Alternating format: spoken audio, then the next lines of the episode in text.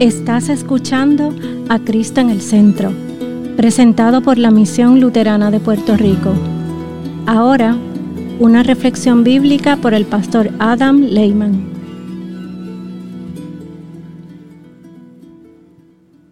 Una lectura de San Lucas, capítulo 18, versículos 31 a 43. Jesús llamó aparte a los doce y les dijo, como pueden ver, ahora vamos camino a Jerusalén. Ahí se cumplirá todo lo que los profetas escribieron acerca del Hijo del Hombre. Este será entregado a los no judíos, los cuales se burlarán de él, lo insultarán y le escupirán, y después de azortarlo y lo matarán matarán, pero al tercer día resucitará. Ellos no entendieron nada de eso, pues el mensaje no les resultaba claro ni podían comprenderlo. Cuando Jesús estuvo cerca de Jericó, junto al camino estaba sentado un mendigo ciego. Al oír éste a la multitud que pasaba, preguntó qué era lo que sucedía. Y cuando le dijeron que Jesús de Nazaret estaba pasando por ahí, comenzó a gritar, Jesús, hijo de David, ten misericordia de mí. Los que iban al frente lo reprendían para que se callara. Pero él gritaba más aún, Hijo de David, ten misericordia de mí. Entonces Jesús se detuvo, y mandó que lo llevaron a su presencia. Cuando el ciego llegó, Jesús le preguntó, ¿qué quieres que haga por ti? Y el ciego respondió, Señor, quiero recibir la vista. Jesús le dijo, ya la has recibido, tu fe te ha sanado. Al instante el ciego pudo ver y comenzó a seguir a Jesús mientras glorificaba a Dios. Y al ver todo el pueblo lo sucedido, también alababa a Dios.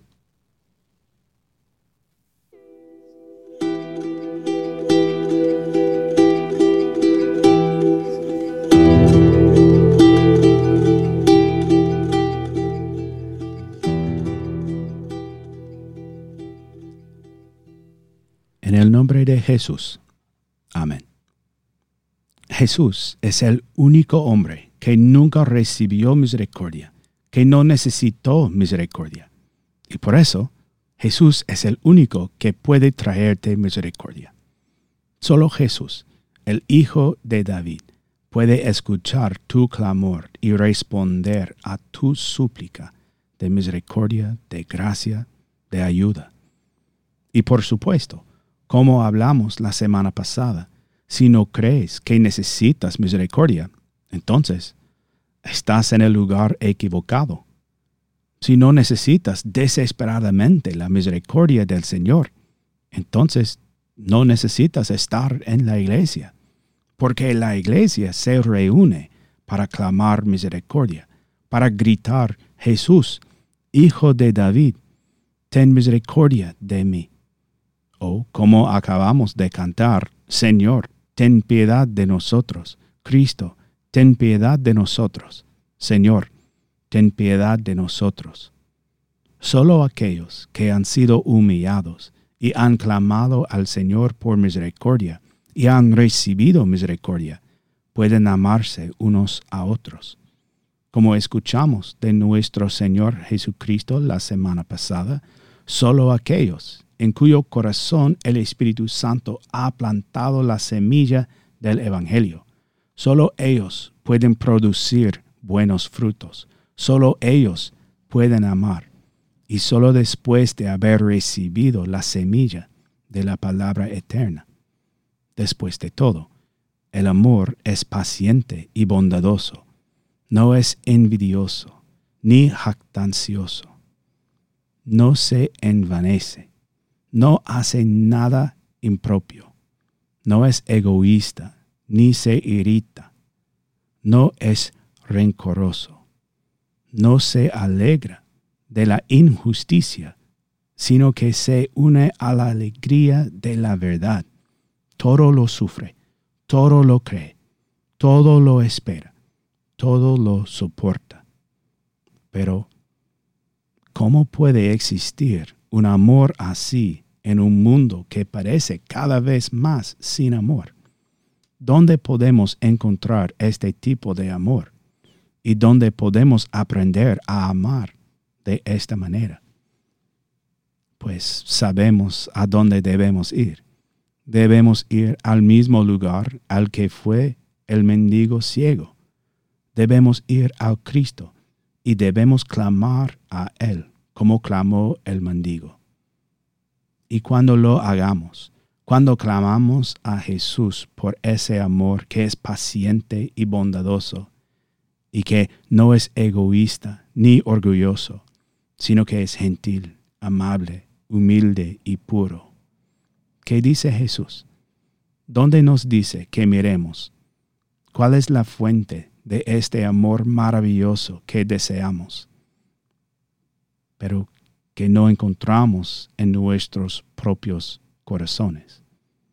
Jesús señala su propio sufrimiento, porque ese es el amor más verdadero que jamás contemplarás.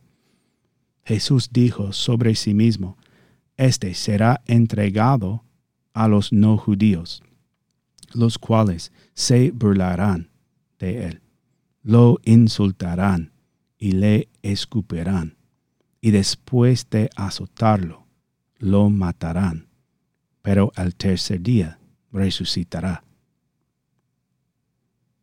Y esta es la trágica verdad y la gran ironía. Para ver el amor, primero debemos ser testigos del odio. Si realmente queremos estar llenos de amor por nuestro Dios y de amor por los demás, primero debemos estar dispuestos a enfrentar el odio más horrible que podemos imaginar. Porque solo en el sufrimiento del Hijo de Dios podemos ver cómo el amor vence al odio. En el sufrimiento de Cristo vemos el cumplimiento de la promesa de Dios, vemos el verdadero amor mostrado y vemos todas nuestras oraciones respondidas. En el sufrimiento y la muerte de Jesucristo, nuestro Dios cumple todas sus promesas. La promesa que hizo por primera vez en Génesis 3.15. La promesa que la semilla de la mujer aplastaría la cabeza de la serpiente, pero al hacerlo, él también sería aplastado. Esta es la profecía del sufrimiento y muerte y resurrección de Jesucristo. El aplastamiento de la, de la semilla de la mujer fue el precio de la liberación humana del mal, del pecado y de la muerte. Jesús debe ser entregado para ser vergonzosa y cruelmente tratado, burlado, torturado y crucificado. Y seguramente no hay amor ahí, ¿verdad? Solo hay desprecio y desgracia. Pero Él, que lo soporta todo, no pronuncia ni una sola palabra de queja. En lugar de maldecir, Él bendice. En lugar de tomar venganza, Él ora. Ahí está el amor en este sufrimiento y muerte, Jesús nos rescata a todos de, la muerte.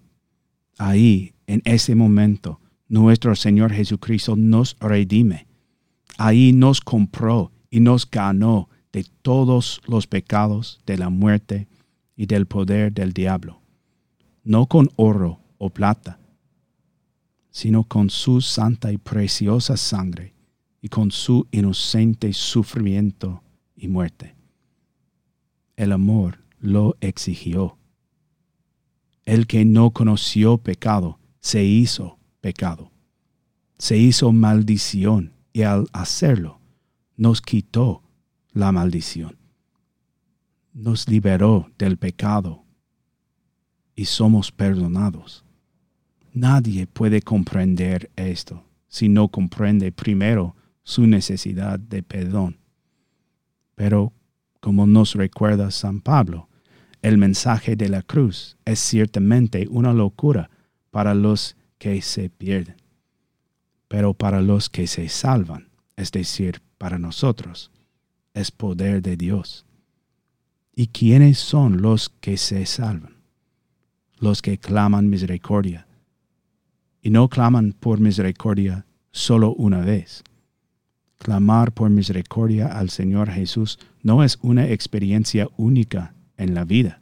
Al contrario, clamar por misericordia a Jesús, el que carga con nuestro pecado, es el clamor diario de todos los cristianos. De hecho, el grito de misericordia se llama Kyrie eleison, que en griego significa Señor, ten piedad. El Kyrie se coloca al comienzo del servicio divino y ha estado en la liturgia de la iglesia cristiana desde los primeros días. El Kyrie siempre ha estado al principio del servicio y establece el tono para todo lo que sigue. ¿Qué decimos cuando cantamos el Kyrie? Estamos diciendo que somos el mendigo ciego que clama a Jesús en nuestra necesidad, y Él nunca deja que escuchar nuestro grito. Nos da el perdón que Él ganó con su sufrimiento y muerte inocentes. Él responde a nuestro Kyrie con pura misericordia divina que fluye de sus heridas a nuestras vidas, borrando todo pecado y sanando nuestras almas de la culpa que nos atormenta. Al perdonarnos, abre nuestros ojos para que veamos el amor puro de Dios. Así que nos reunimos como mendigos ciegos y cada vez que nos reunimos, Jesús nos da la vista, confirma nuestra fe y nos concede su paz. En el nombre de Jesús. Amén.